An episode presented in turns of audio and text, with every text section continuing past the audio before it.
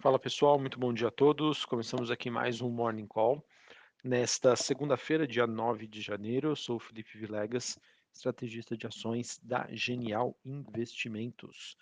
Bom, pessoal, olhando aqui para os ativos internacionais, a gente tem uma segunda-feira aí bastante positiva, é, com alta para as principais bolsas na Ásia, na Europa, futuros norte-americanos e também uma movimentação positiva para as commodities.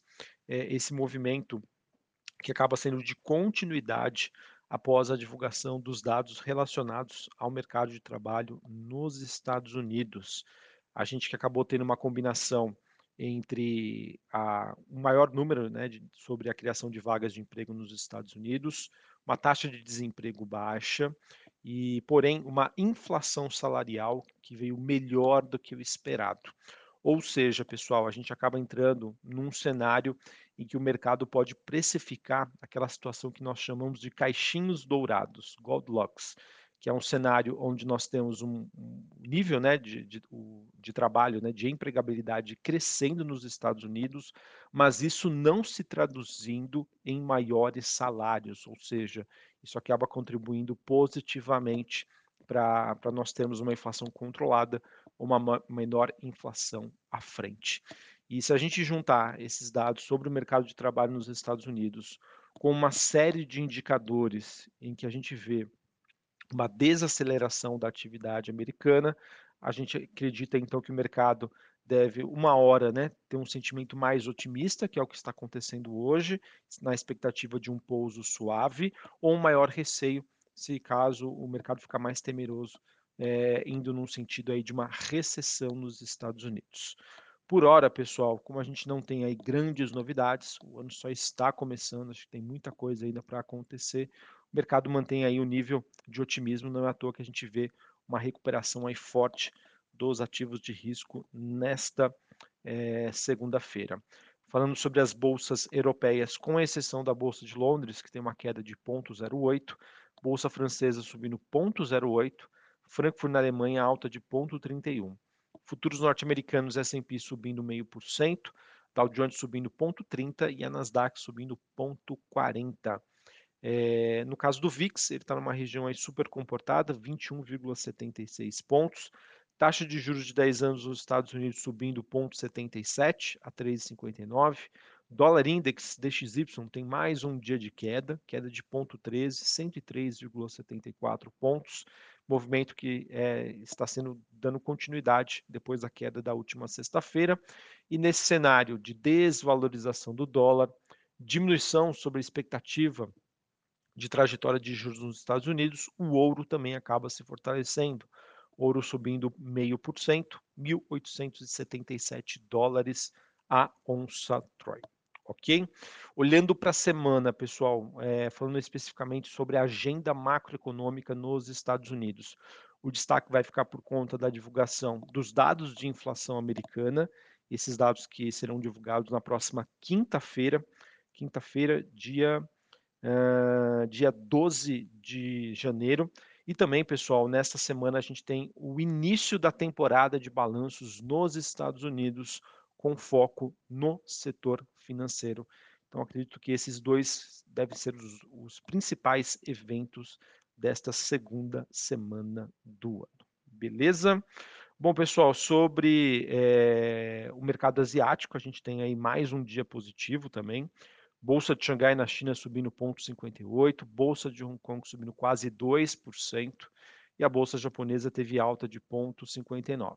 Perdão, pessoal, não tivemos cotação acredito que devemos ter uh, um feriado lá no Japão. Mas, enfim, dia positivo para a maioria das bolsas asiáticas e que também a gente vê o reflexo desse sentimento mais otimista nas commodities. O petróleo WTI subindo 3%, 76 dólares o barril. É, cobre subindo 1,96, níquel subindo 1,5%, minério de ferro na China teve aí mais um dia positivo. A gente teve nesta madrugada notícias de que é, o governo chinês pretende aumentar o seu déficit fiscal, ou seja, ele deve é, propor aí maiores gastos públicos em 2023, obviamente para tentar voltar a estimular a economia chinesa. Isso acabou sendo bem recebido pelo mercado, bolsas chinesas subindo, commodities subindo, ok? Bom, pessoal, você vê que a carinha hoje do mercado, ela acaba sendo bastante positiva. Bolsas é, subindo né, na Ásia, na Europa, nos Estados Unidos, commodities subindo, tá? a Bolsa brasileira é uma bolsa que depende bastante das variações das commodities. Hoje, pessoal, tinha tudo aí para ser um dia que a gente iria comemorar dia de expectativa de alta para a Bolsa Brasileira. Porém, pessoal, os episódios que aconteceram ontem envolvendo né, é, atos de vandalismo, é, ações não democráticas lá em Brasília, atentados né, aos bens públicos. Então, obviamente, pessoal, que isso vai trazer sim consequências negativas a curto e longo prazo para o Brasil.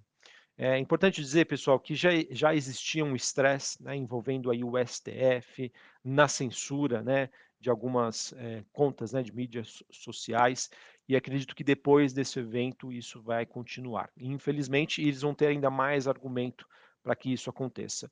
Não vou entrar no mérito aqui sobre o que está sendo feito, se é certo ou errado na sua plenitude, mas obviamente que existiam alguns exageros. Do outro lado, pessoal, olhando para o governo, é, ele né, que teve um apoio de um pouco mais de 50% da população, uma eleição super polarizada, e acredito né, que diante aí dessa desse clima né, de insegurança jurídica, é, de tensão, olhando para a população, a gente deve ter observar o governo com bastante dificuldade aí para conseguir ter governabilidade nos próximos quatro anos. Beleza? Pessoal, não sei se nem se vale aqui eu ficar comentando muito sobre o que, aconteceu, os envolvidos, enfim. Mas o que eu queria passar para vocês é que esses eventos foram negativos.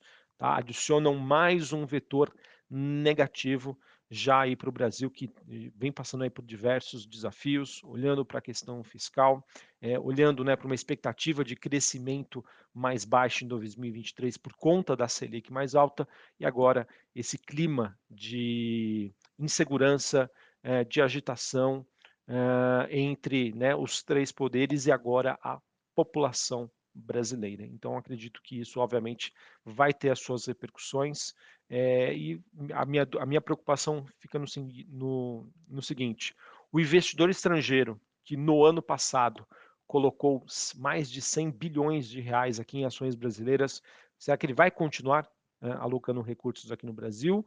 Vai dar uma pausa? Pode voltar mais à frente ou não? Né? Ele pode é, colocar o Brasil aí, entre aspas, tá? Na, numa mesma caixinha aí de Rússia, que está num, numa guerra. Enfim, pessoal, claro, dada as devidas proporções. Mas o que eu estava querendo dizer é que o Brasil recebeu esse fluxo no ano passado de 100 bilhões de reais, olhando para a expectativa positiva para as commodities, numa China que até então estava sendo impactada pela Covid e numa Rússia que estava sendo atingida aí pela, pela guerra, é, o conflito né, entre Rússia e Ucrânia e uma Índia né, com ações muito caras.